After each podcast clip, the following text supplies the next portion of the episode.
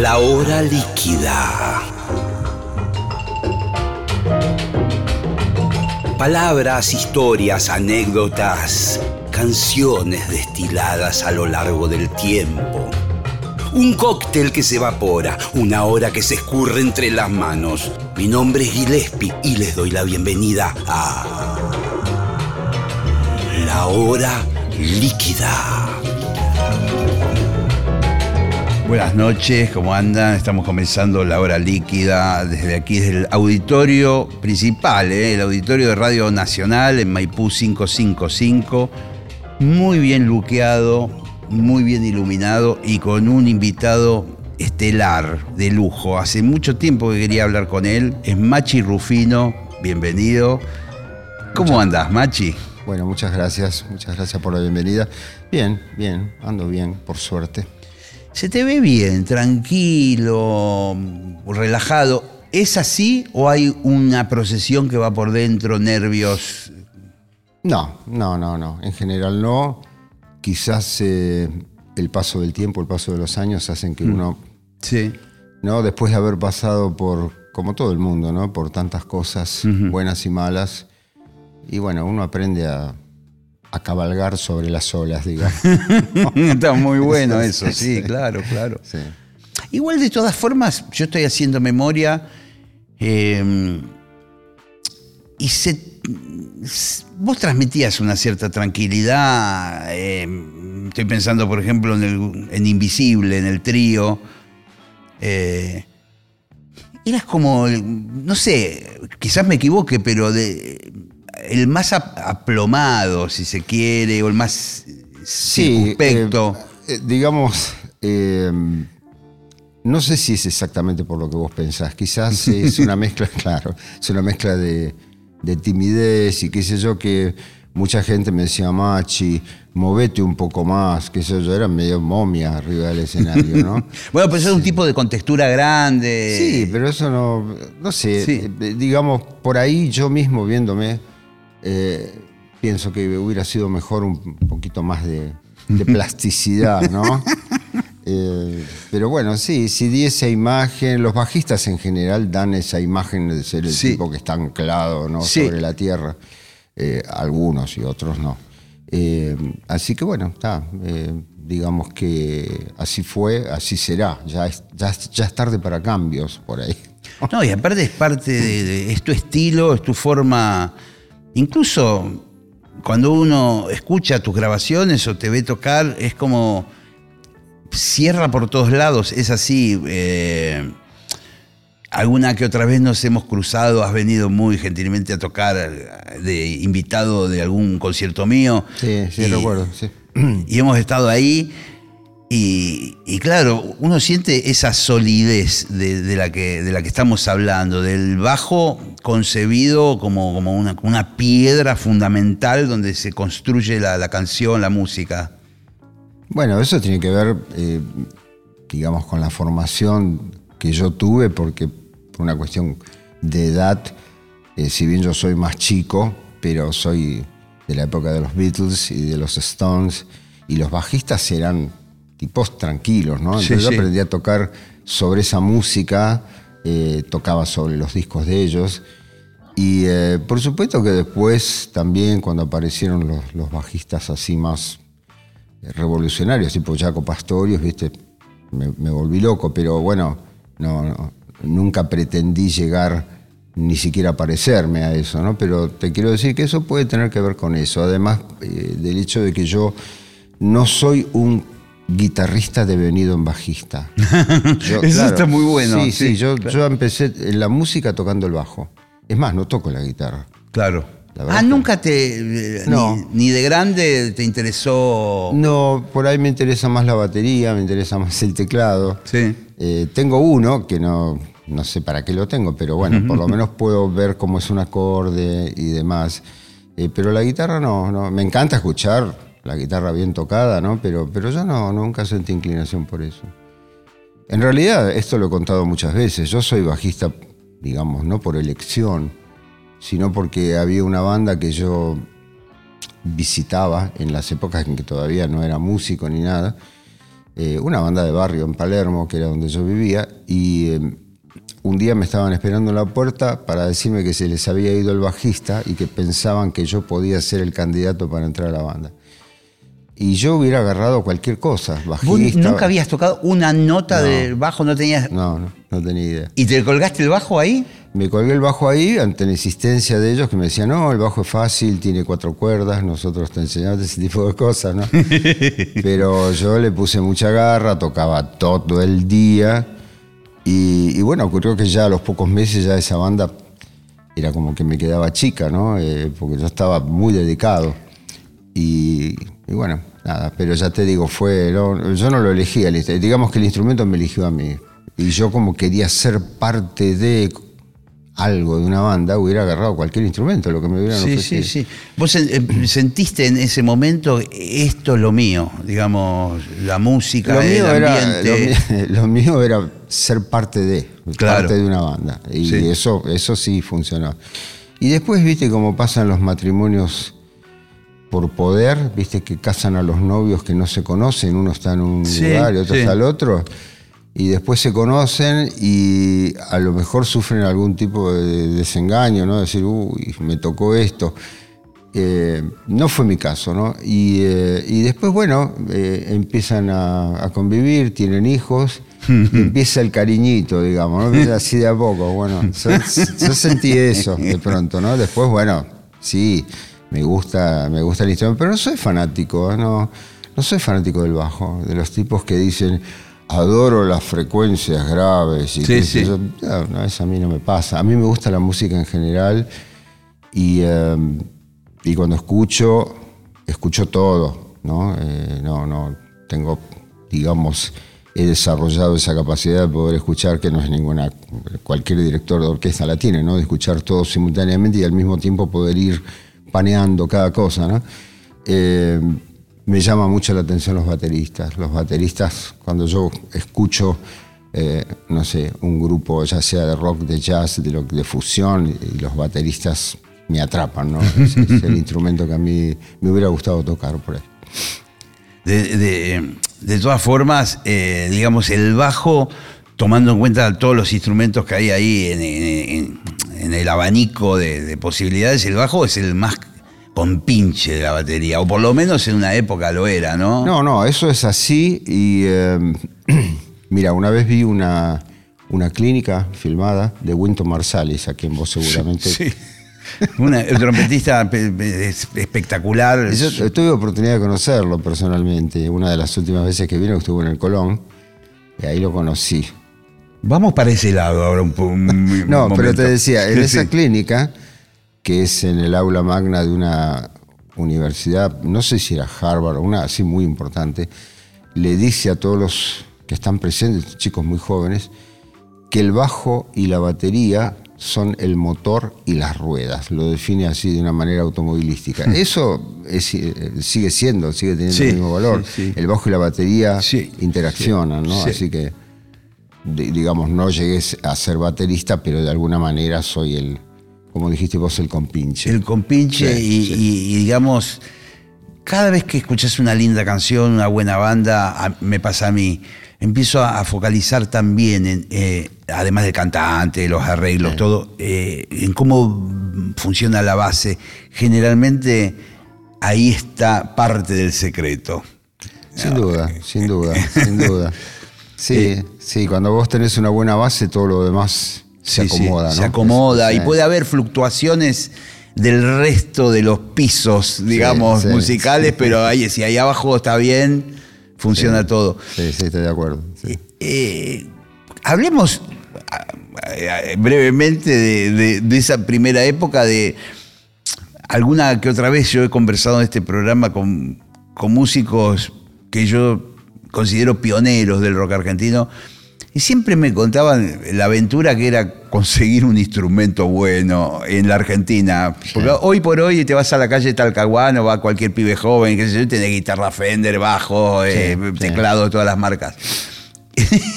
en aquella época, ¿qué- ¿qué había para tocar? Mira, eh, mi caso por ahí es un poco atípico porque cuando yo empecé a tocar, ya eh, eh, los gatos ya funcionaban como. Es más, yo era fanático, me iba a ver a los gatos a donde tocaran. Me acuerdo de haber tomado un tren eh, ahí en, en- en Puente Pacífico para ir a, a ver un show en Caseros, por ejemplo. Sí, los, sí. los veía pasar hacia adelante y yo me moría.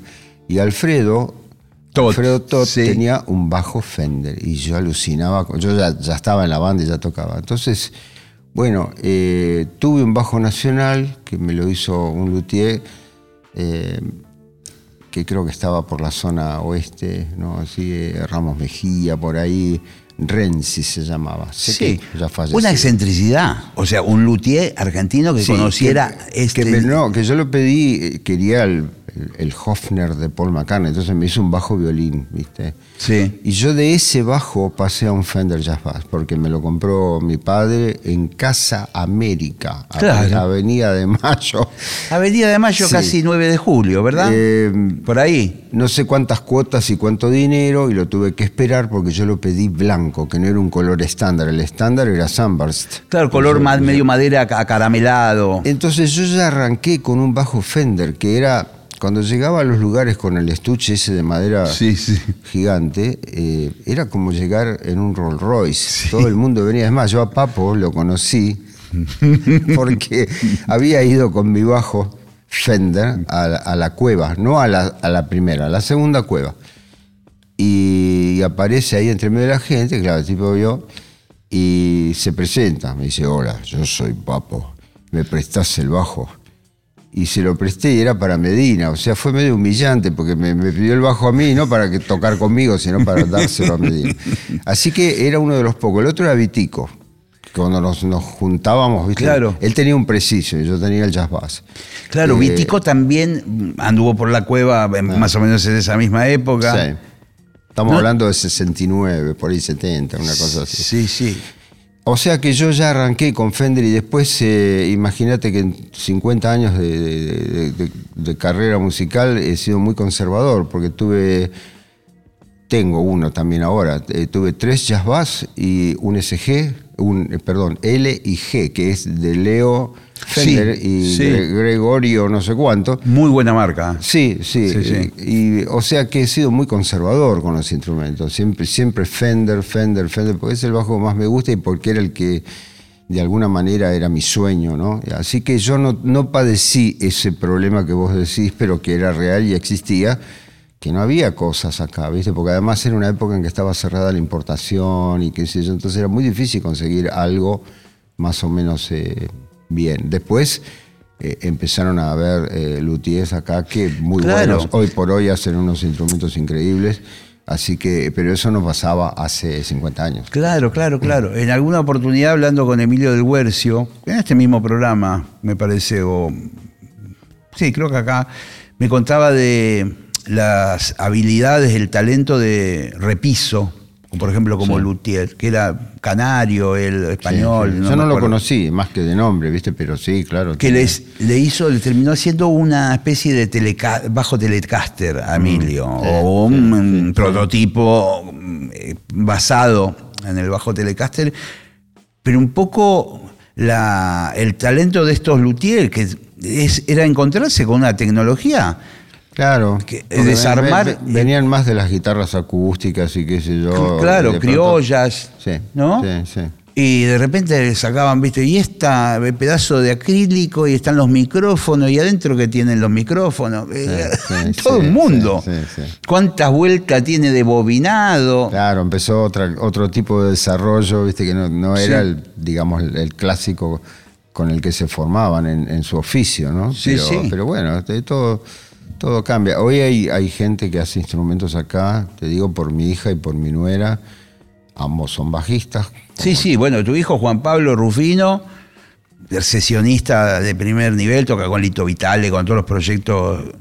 eh, Sí, grabó con Fito Páez el disco Canciones para Aliens también. ¿viste? Sí, es Eh, un con capo. Bag- con Baglietto. Y tiene su propio proyecto, sí. donde está su mujer también, eh, Brenda, que se llama Brenda. Rufa. Ya, está- ya están por sacar el segundo Claro. disco. Brenda Martin, que ha estado también aquí con Eruca.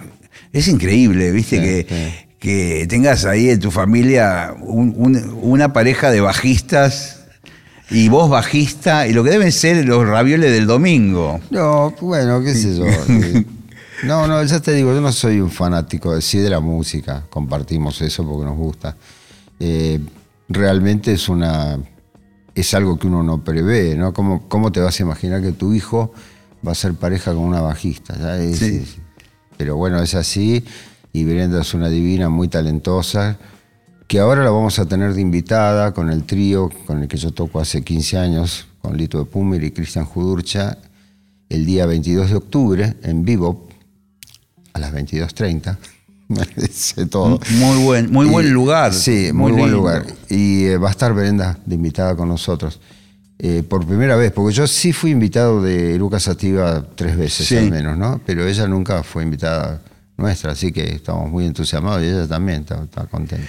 Es decir, que en algún momento va a haber dos bajos en el escenario. Sí, sí, sí, claro. Bueno, ya, ya ocurrió eso. Lo que pasa es que, eh, digamos, ella tiene la posibilidad de tocar por ahí en, otra tesitura y no, no, se molestan los dos instrumentos. Yo siempre anclado a tierra y ella por ahí haciendo fraseos, cosas y qué sé yo. Sí, sí, Hicimos lo mismo con Javier, con Malosetti, cuando grabó un tema con nosotros que se llama Gallo Pollo o Gallo Pollo y eh, también a dos bajos, pero ahí, bueno, eh, él, hicimos una especie de preguntas y respuestas y además él eh, metía cosas que no, nunca molestaban con lo que yo hacía, ¿no? sí. un poco eso.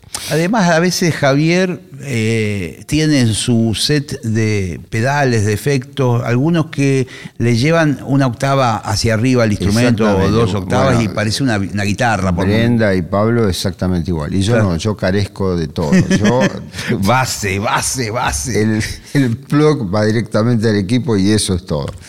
Así que, eh, digamos, se complementan, no se molestan y está bueno. Y además Brenda canta también, así que seguramente va a cantar algo. Muy bien, Está, bueno eso del 22 eh, en Bebop Club. Eh, invitamos a todos los, oyentes, de, televidentes también, porque esto es un programa de radio, pero cada vez más es un programa de televisión, Machi. Bien, bien. Se está transformando, estamos haciendo tele, increíblemente ahora. Bastante original, ¿no? La idea, ¿no? Radio y tele simultánea. Bueno, está bien. Sí, sí, está bueno. Vos, eh, gracias también a la, a la Secretaría de Medios, a muchos amigos que que se han prendido en este proyecto ahora multidisciplinario, que empezó siendo un sencillo programa de radio y hoy ya se preocupan por la escenografía, por traer una lámpara, una alfombra o una cámara. Así que está, está muy bueno y quiero agradecerles a todos. Aprovecho este momento. volvemos un minuto a ese mundo de la cueva donde vos empezaste a ir. Eh, pero yo fui una vez. pero, eh, lo que te quería preguntar, y se, lo pregunté una vez a Pipo Lernu también. Empezaba a haber una onda de jam session, de que, che, los músicos vengan para la cueva. Eh, sí, pero yo, yo participé de eso, pero en otro lugar, que no sé si lo conociste o por lo menos oíste hablar de él, que se llamaba Bomarzo. Y Bomarzo estaba en una galería que estaba acá en Cerrito y Santa Fe, más o menos por ahí. Y mm, el lugar físico existe, no existe más el lugar. Y ahí nos juntábamos eh, con un montón de músicos a zapar y demás. Venía, venía Luis Espineta, venía, qué sé yo, la, barra de chocolate, me acuerdo que eran, creo que eran, ellos estaban como fijos ahí, ¿no? Y después venían, ahí sí, pero en la cueva no, pues en la cueva yo, es más, no recuerdo haber tocado nunca, recuerdo haber ido esa vez que Papo me pidió el bajo prestado. Eh, pero ahí sí, en Bomarzo sí. Es más, ahí zapamos con Luis por primera vez, eh, hasta donde yo recuerdo.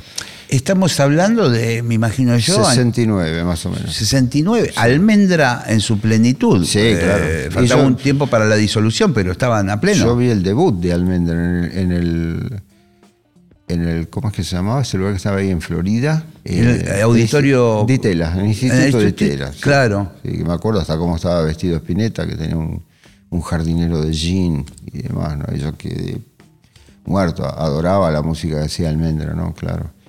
Así que sí, era esa época, era, era esa época. Y ahí sí eh, habían jams, ¿viste? Pero en la cueva no, yo no participé, fui esa vez, y, pero ahí también sé que había, lo que pasa que yo no. Claro, porque en algún momento alguien a mí me comentó que la cueva anterior, viste que como vos decías, hubo dos cuevas, la de Pasarotus sí, y sí. la cueva... que era más de jazz, según tengo Era de entendido. jazz y tocaba Ricardo Leu. Bernardo Baraj, eh, creo que Navarro, Jorge Navarro. Y había como unas jam y aparecían por ahí. Navarro con quien después la vida me llevó a tocar cuatro años. En serio, tenés razón. En la época de la, pu- de la Pule, de Babi López Furs, eh, Navarro, Cerábulo y yo, ¿no? Eh, que tocamos cuatro años juntos. Vamos ahora a empezar a ordenar un poco tu, tu historia musical de, de tantísimos años. Apareció Papo recién en la conversación, Sí, aparece sí, Spinetta, sí. ahora eh, Navarro, los maestros del jazz.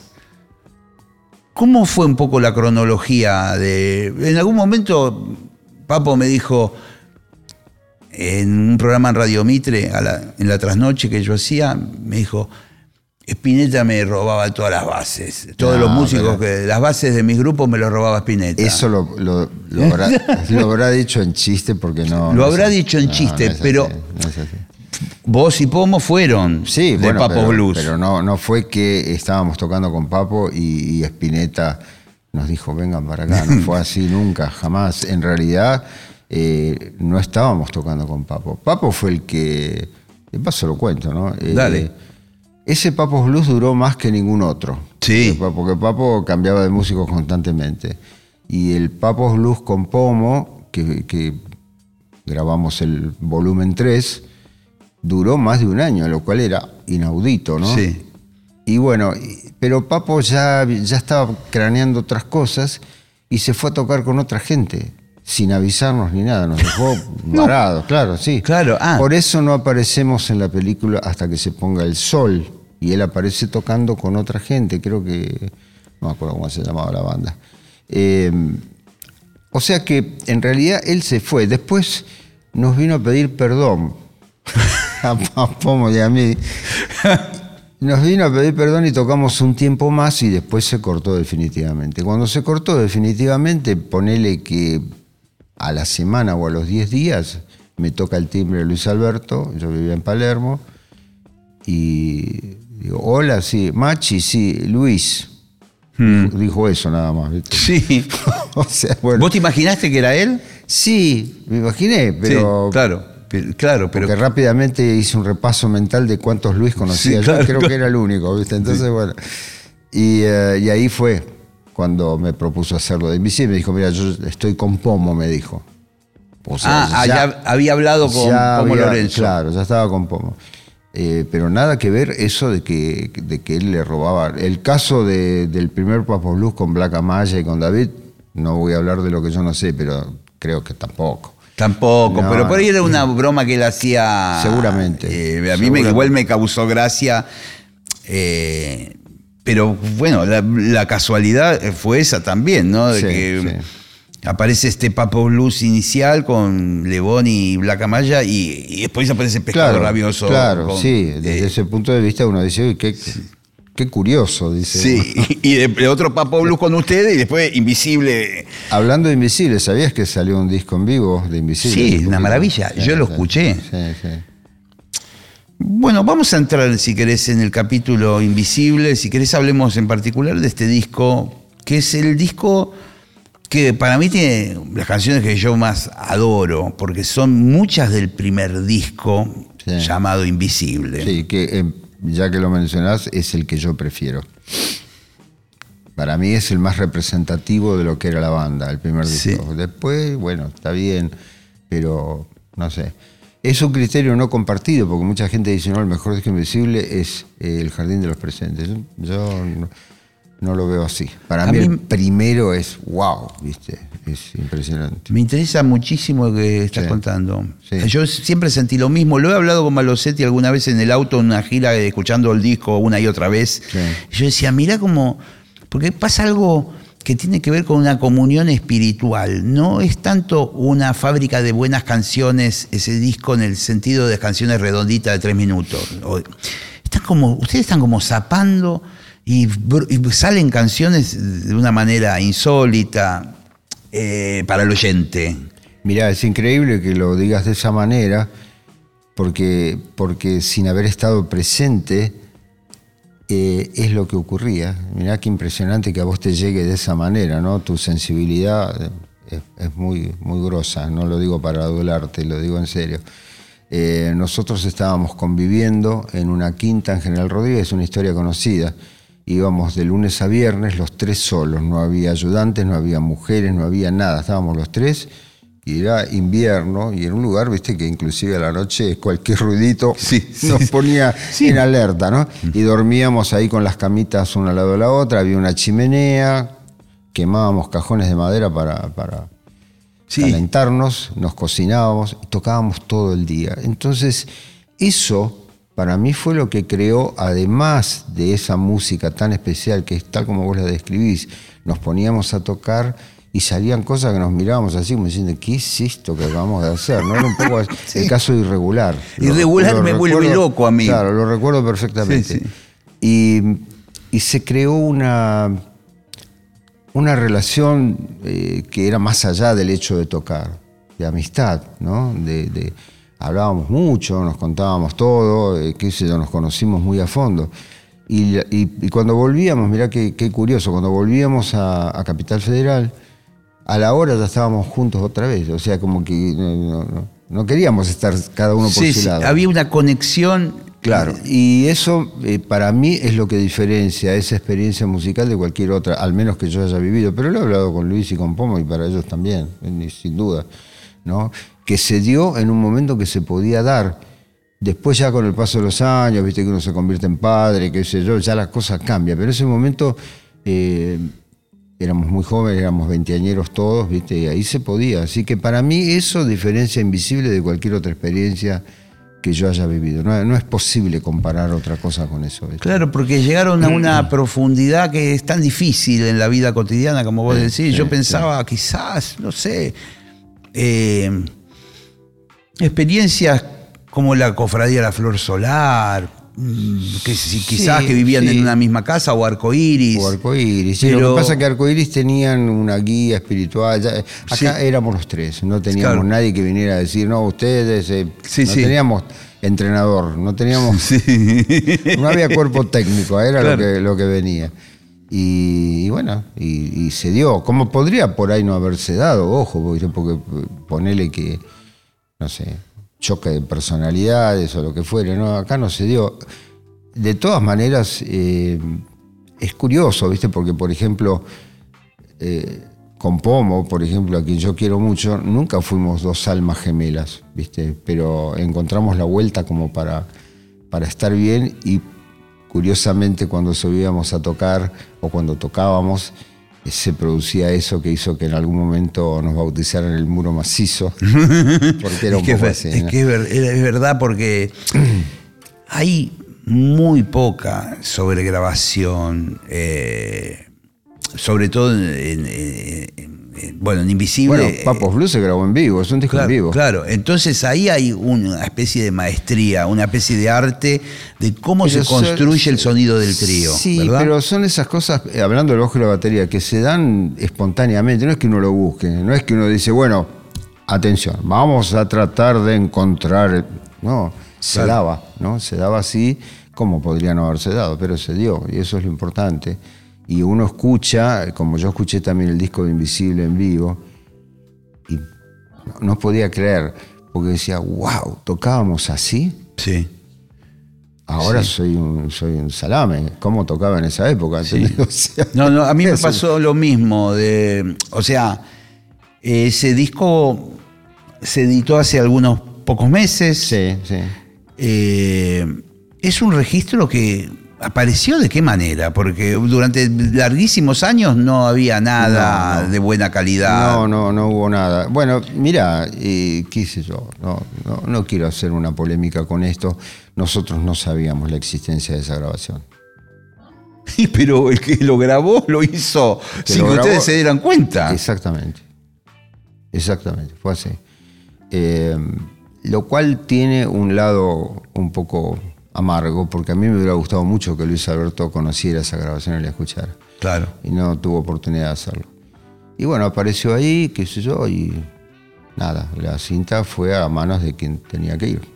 Los miembros de Invisible y los hijos de Luis Alberto Spinetta, que son sus herederos. Y ahí fue cuando se decidió sacarlo, porque realmente era un material que no había que, que- que mostrarlo. Estaba- estaba- no, no se hizo ningún tipo de retoque de nada, lo único que se hizo fue la conversión de analógico a- digital y una mínima masterización del audio, pero no. claro, porque eso debía de haberse grabado en una cinta de carretel. Se grabó en un. Revox eh, A77 o B77, que no me explico cómo fue que no lo vi, debe haber estado oculto. Y um, sí, Claro, porque es una, un- un- es una No. valija como una laderita de esa que llevas a la playa, no, más o no, menos. en una época era- estaban en todas las radios, ¿viste? ahora creo Claro, que ya no, pero sí.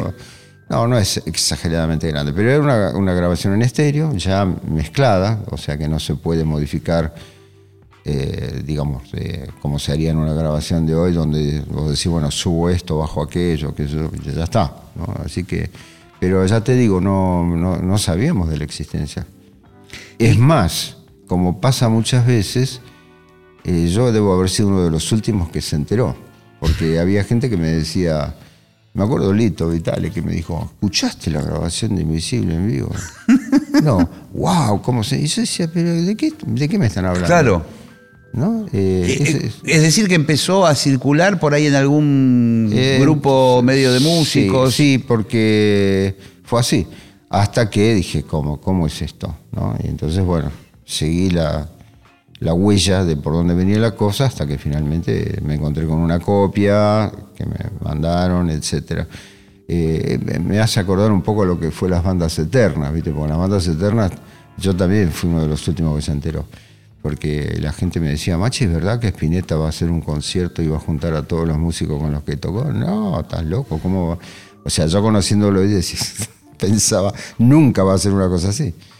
Y, la gente me, me decía... Yo fui uno de los primeros que se enteró. Bueno, por y- una cosa insólita, ¿no? O sea, de, de la más insólita, porque un día yo era muy amigo de, de Juan Carlos Jacobino, soy amigo de Sí, Juanca. Juanca, sí.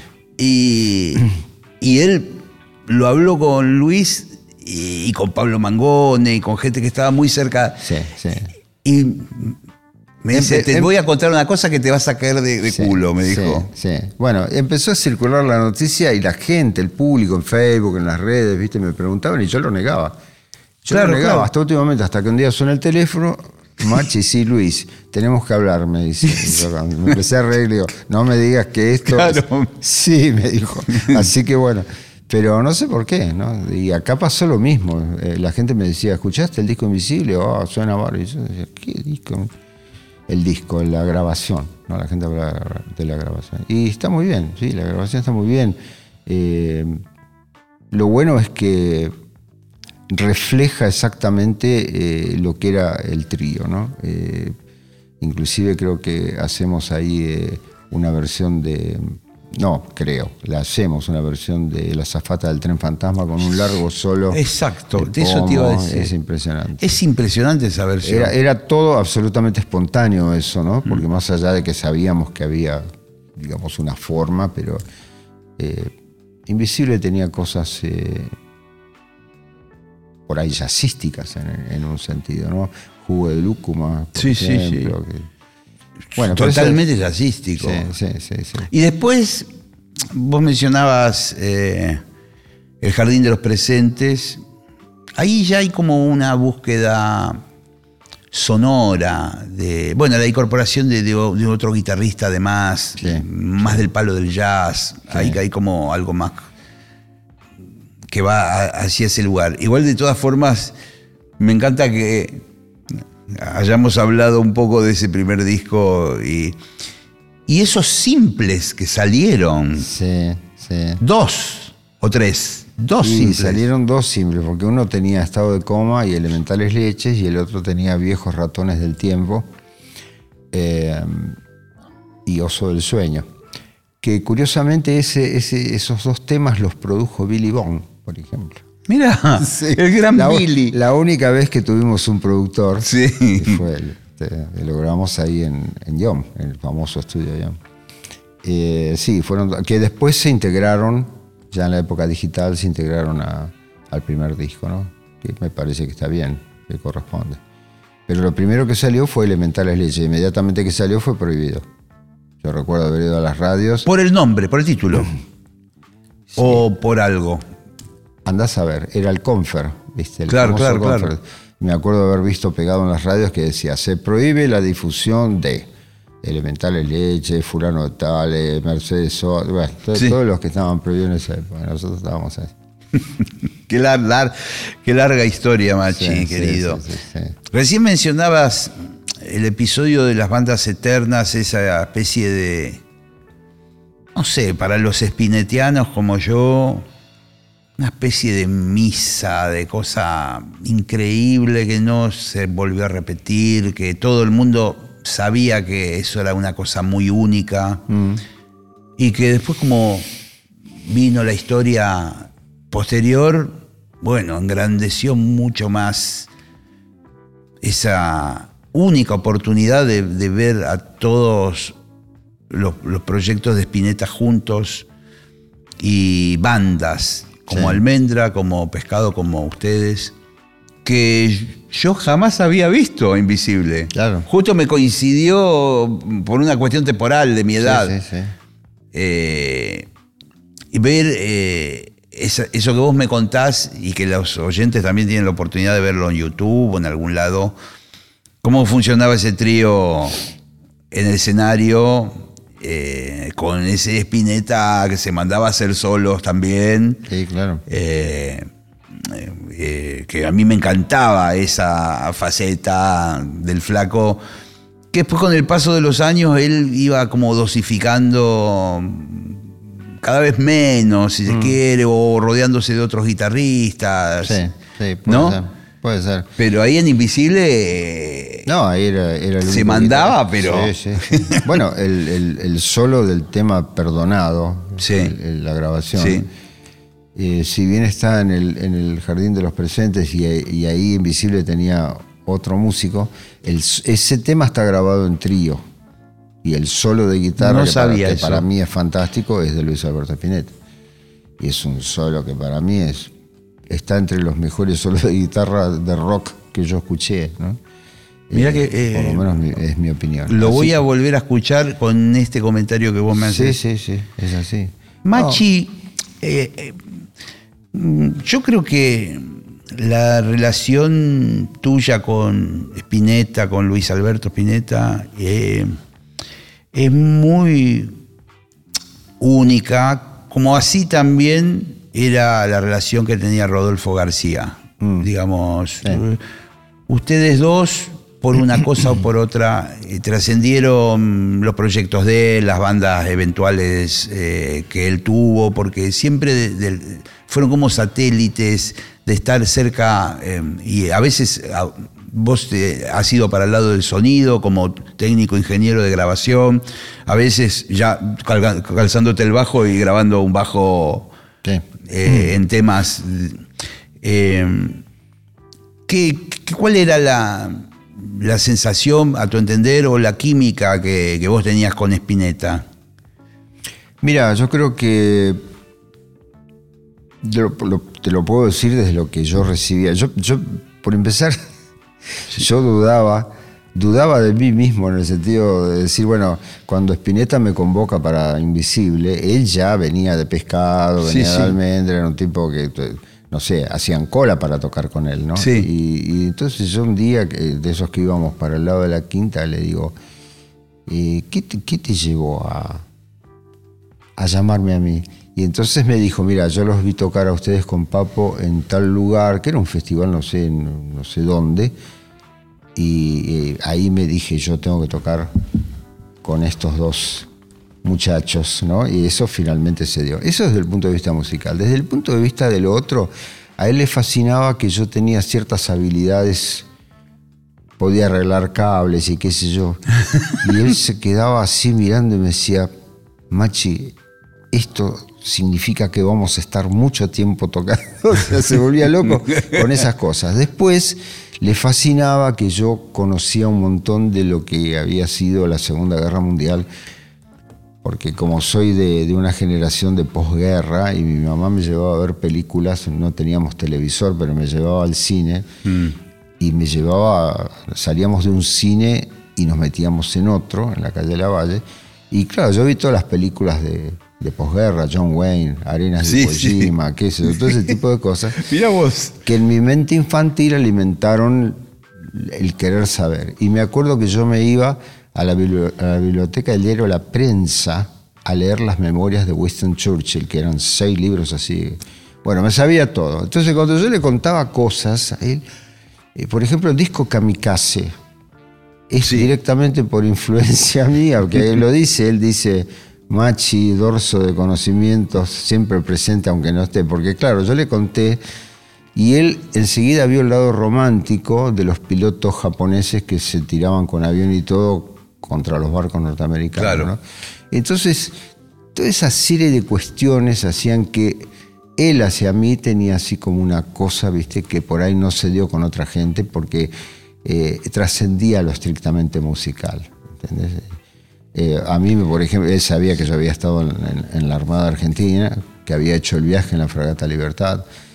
Y, Mira vos, no sabía ese detalle. Claro, y, por ejemplo, ir a su casa y ver una foto mía en colores ampliada en la pared donde yo estaba en la Fragata Libertad, que nadie le dijo que lo pusiera. a él le, encantaba ese tipo de cosas. Yo creo que se dio eso, eh, y bueno, eh, de mi lado, obviamente, yo lo, admiraba profundamente.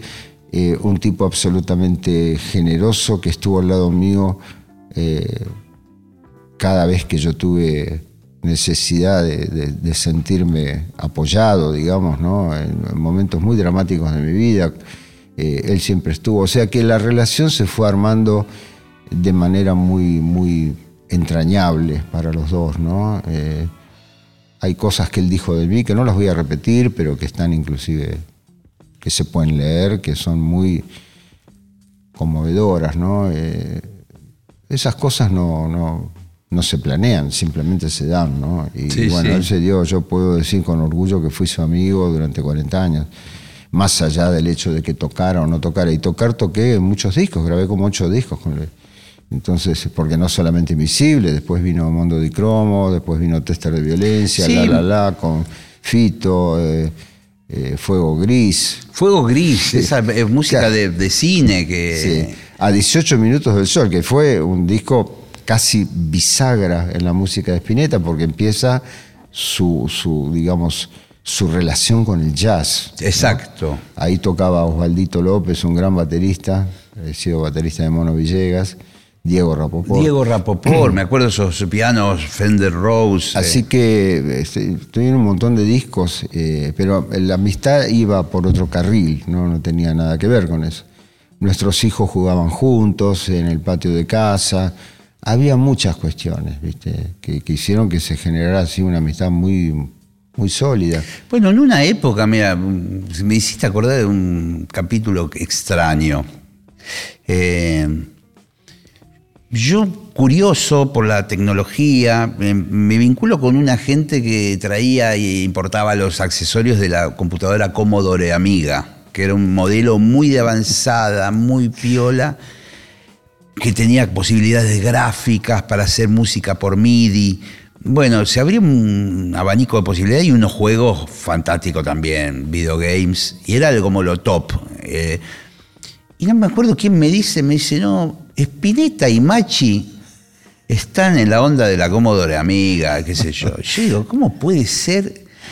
Y fue verdad en un momento. Es, es absolutamente verdad. Pero en realidad... Eh, la cosa es así. Él tenía una computadora, tenía una amiga 1000, que fue la primera que salió. Sí.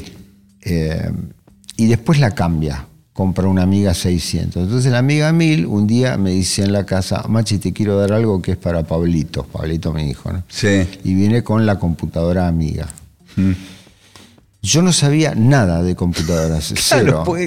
Y, y Pablito ni la vio yo me enganché eh, con la computadora y a partir de ahí, bueno, empecé a usarlas eh, de una manera por ahí un poquito por encima del usuario promedio, ¿no? Eh, pero gracias a él, que fue el que me introdujo en eso. Después, claro, la amiga quedó eh, fuera de, carrera eh, frente a las sí, a las Apple también, sí, y a las Apple también. Pero en ese momento era superior y era más de avanzada. Los artistas digitales eh, usaban la Commodore. Sí, absolutamente. Bueno, con esa, con esa computadora se hizo, se hizo la, truca de querida eh, encogía a los niños. claro. con una amiga, por ejemplo. Sí. eran en colores cuando las, las PC tenían un monitor eh, monocromático. Color verde o color caramelo. Claro, tenían una interfaz gráfica, cuando en la otra solamente tenías comandos escritos, viste, bueno, nada, eh, era, era realmente una computadora impresionante. Y duró hasta, qué sé yo, ah, un poquito más del año 2000 y ya después no, no levantó más. Yo todavía tengo una, tengo una. ¿Funciona? Funciona, sí. Yo tengo una y no funciona. Me da una envidia. Tengo una 1200. Eh, la 1200. Tuneada, ¿no? Con más, con más memoria. con memoria y demás, sí. Pero bueno, es, ya es un elemento de museo, ¿viste? No, pero ya te digo, fue él, Yo no sabía nada, lo que era un archivo, no sabía nada. Y, ahí compartíamos también otra cosa más, ¿no? sí, sí, alguna vez. Los autos, él adoraba los coches y yo también. Yo iba a ver carreras al autódromo que estaban los que corrían y yo solo sentado en la tribuna, no iba nadie. ¿no? O sea, esas categorías misterio, ¿viste? Sí, sí. Las 24 horas de, turismo, no sé qué, ¿viste? Yo estaba ahí. Bueno, eh, compartíamos muchas cosas y, realmente lo, lo extraño horrores, ¿no? Porque no. Las personas son, son irreemplazables, irreemplazables e irrepetibles, ¿no? Y bueno, no Imagínate. Claro, claro, claro. Te voy a llevar, porque ya me parece que estamos en tiempo casi. Bueno, perfecto. Eh, entonces tengo que ir a hacer un fast forward, ir para adelante, porque hay muchas cosas que van a quedar ahí. Eh, tu, etapa jazzística me interesa mucho, pero quiero hablar del trío, ya de 15 años un trío es una especie de supergrupo, o sea, digamos, cuando vos eh, lo anunciaste, cuando nos enteramos, bueno, Lito de Pumer en guitarra, vos en el bajo y Cristian Judurcha en la batería, un trío soñado, onda el de Meteny en Bright Side Live. Sí, eh, otro trío que también se sustenta en la relación humana, porque nadie dura tanto tiempo si no te llevas bien con la gente, ¿no? Claro, Yo siempre digo que cuando se anuncian separaciones de banda dicen nos separamos por incompatibilidades artísticas. Mentira, se deben haber agarrado las piñas y entonces eh, ya está, porque nadie se separa por eso. Claro, claro, claro. Si vos querés tocar otra música, vas y la tocas y chao, no pasa nada. Eh, y, por eso no te tenés que ir de una banda. Exacto. Está muy bien eso. Las bandas se mantienen cuando la relación humana es, sólida, ¿no? y con ellos ya 15 años. Yo no toqué 15 años con nadie nunca, así en forma ininterrumpida, digamos, ¿no? Así que... ¿Con Lito de Pumer vos habías coincidido en alguna época de Jade o algo de eso? No. No. No, no. Vos le, entró más con, con, el mono, ¿no? Con eh, esa... Él entró, sí, él entró en Jade cuando estaba el mono. Eh, y no sé quién, eh, creo que estaba Pomo en la batería. Sí, sí, sí. Y, pero imagino que sí se habían cruzado en la noche de porteña y en los clubes de jazz. Sí, sí, sí. No, con nosotros nos conocíamos. Eh, alguna vez hablamos de hacer algo, no, no, no prosperó porque yo justo ya empecé a tocar con, Luis de vuelta lo de que fue a 18 minutos, así que no, no se dio. Pero bueno, después eh, de un periodo muy largo que yo estuve fuera de la música, eh, a raíz de la muerte de mi hija, que pasó en el 95, eh, me convoca para tocar eh, el querido Daniel Wirtz, el tuerto Wirtz. Mira. Y me dice, Machi, me gustaría que toquemos. Que yo, dije, mira, tuerto, yo no, estoy tocando. Yo, sentía que yo estaba out, fuera de la música.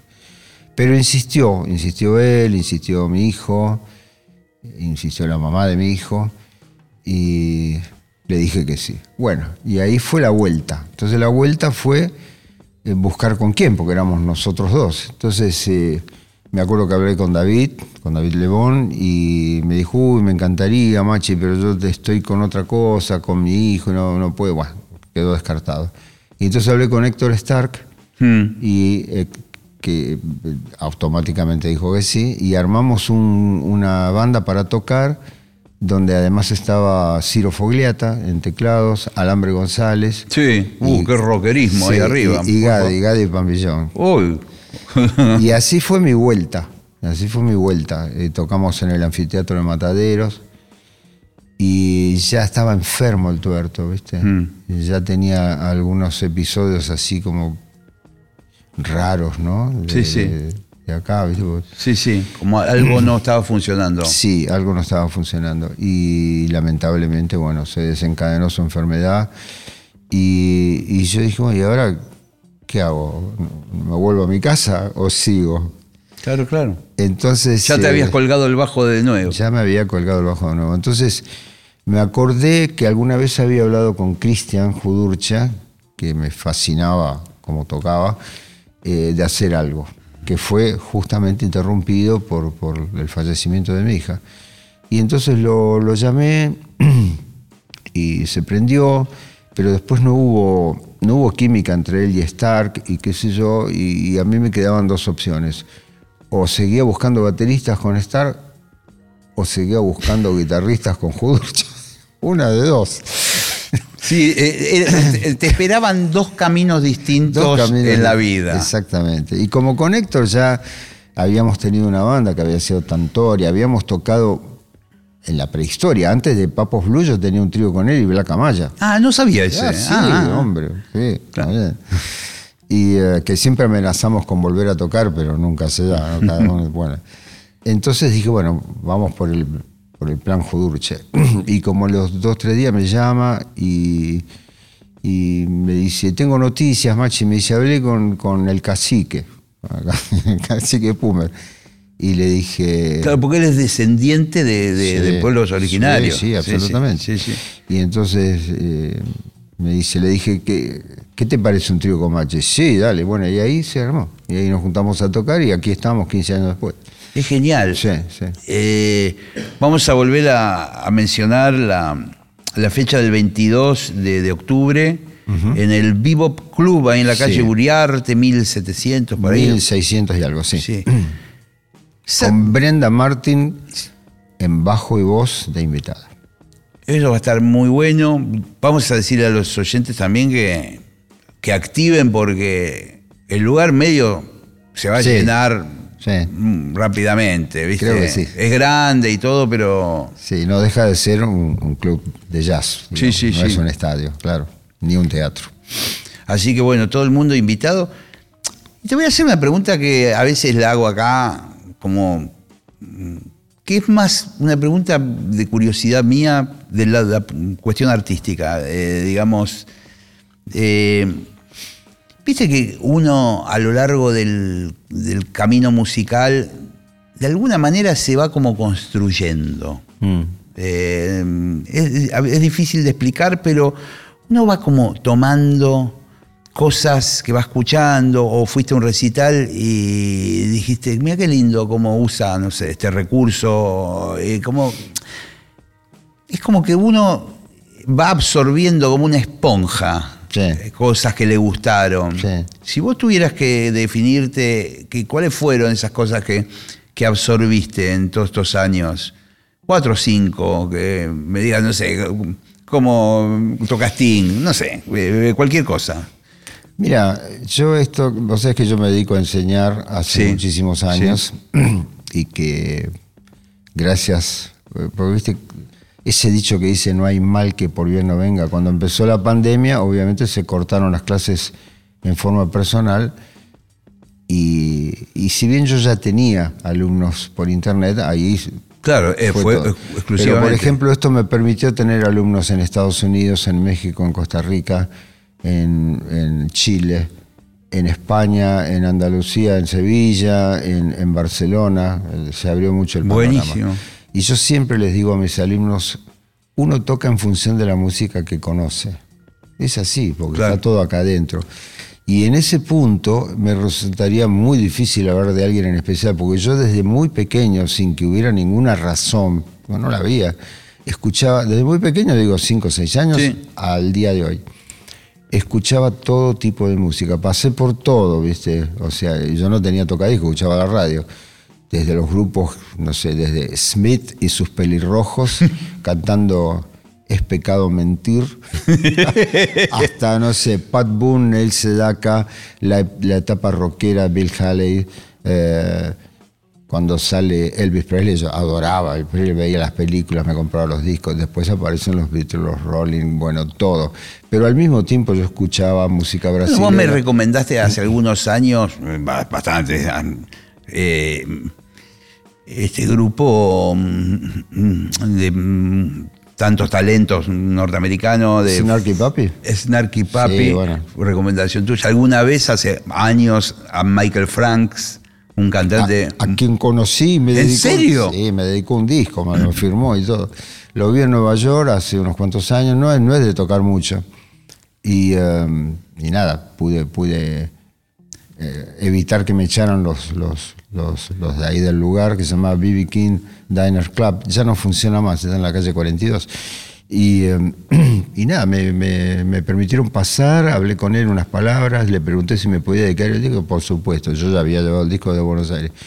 y puso Tumachi, All the Best, Michael Frank, lo tengo ahí, viste, yo adoro la música de Michael Frank. Sí, un tipo distinto, muy refinado, con unos músicos siempre de, categoría. Tengo otro, otro, otro. A ver. Y vía, vía Steely Dan. Lo vi con mi hijo Pablo y lo vi con Silvina Garré, que eh, me la encontré ahí cuando se prenden las luces, una cabellera rubia a los gritos. Ella que había viajado especialmente para ver Estilidad, fanática total. Y me dice, cuando lo vi a tu hijo dudé, pero cuando los vi a los dos, me dice, Machi y su hijo, ¿no? Debe haber sido una de las últimas giras. Lo vi cuando todavía vivía Walter Baker. Claro. Un año antes que muriera, por ejemplo. y, creo que después no, no existió más. No, sí, sigue existiendo. ¿Ah, sí, ah. grabaron un disco en vivo que te lo recomiendo, que es ah, impresionante. Bueno, y después escuchaba todo.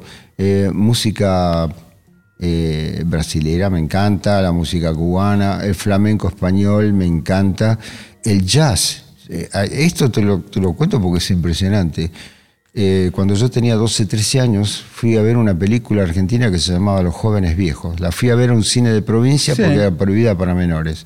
La música era de Sergio Mianovich. Sí. Yo me compré el disco y me sabía todos los, solos, todo. Tenía 12, 13 años. Cuando los pibes escuchaban otra cosa, yo escuchaba eso.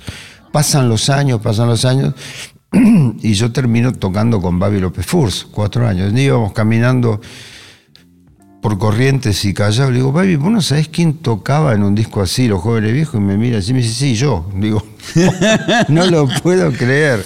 Babi, por favor, eh, ¿me prestás el disco? El mío se destruyó. Sí, pero bueno, está, está, gastado. Yo en esa época ya trabajaba de técnico, sabía cómo digitalizar un claro cómo sacarle los ruidos y qué sé yo. Cuando hago el CD, digo, ¿qué hago con esto? La llamo a Sandra. Le digo, Sandra, mira, le cuento la historia. Uh, yo le quiero dar un ejemplar a tu tío. Claro, claro, sí, claro, claro. Uh, me dice el tío se va a poner recontento. Venite con el bajo, va a querer tocar y qué sé yo. Bueno, al final el tío fluctuaba con su salud, internaciones, vueltas, finalmente falleció, nunca le pude dar el disco primera parte. Segunda parte, hace unos años se hace un homenaje a la figura de Sergio Mianovich, que para quienes no lo conocen y que seguramente es la gran mayoría, eh, Bill Evans grabó un disco de un tema de él que se llama Some Time Ago, por ejemplo. Exacto, no, sí. No cualquiera logra semejante cosa. Figura en el famoso Real Book de las canciones fundamentales del jazz. Y bueno, se organiza un, en el Teatro San Martín un homenaje a él y me convocan a mí a participar. Y el chico que vio la película a los 13 años, Los jóvenes viejos, hizo un tema con Jorge Navarro en piano, con toda la familia de Sergio Miano ahí, autoridades de, la cultura y demás. Y, esas son las cosas que yo pienso que solamente la música te lo puede dar, ¿no? Mm. Fíjate vos, ¿no? Del chico que va a ver la película Un cine de provincia. es alucinante. es tremendo. Entonces ya te digo, a mí me gustaba todo, siempre me gustó todo. Nunca fui un tipo de escuchar un solo tipo de música. Entonces las influencias que yo puedo tener vienen de toda esa paleta de cosas, ¿no? De, no te podría decir. Si por ahí sí un bajista que a mí me gustaba mucho y que por ahí encontré un parecido, no sé si lo conociste, Rick Gretsch, el bajista que tocó en ese supergrupo que se llamaba Blind Fate, con Ginger Baker, Steve Winwood y Eric Clapton. Sí, el grupo alguna vez lo escuché, tampoco lo curtí tanto. Bueno, ese era eh, Rick Gretsch, que venía de unas bandas que no me acuerdo cómo se llamaba. y ahí yo encontré como, pero casuales, no, no porque yo lo escuchara al tipo ni nada. Pero nada, yo creo que eh, el, secreto para tocar es que uno tiene que ser muy amplio en cuanto a recibir de todos lados información ¿no? musical. Y eso se vislumbra cuando uno toca, eh, inconscientemente de pronto, ¿no? Pero es así. Machi, gracias por esta charla, por este tiempo que pasamos juntos. Eh, hacía varios años que no nos veíamos. Hacía varios años que no nos veíamos, sí, es verdad. Y y siempre es un gusto hablar con vos, la paso muy bien, creo que nos entendemos. Eh, así que bueno, gracias nuevamente. gracias a vos y, bueno, espero que no, vuelvan a pasar tantos años de nuevo para otro. No, no porque pasaron como 20. Eh, nos encontramos el martes que viene aquí en La Hora Líquida. Pásenla bien. Chau, chau.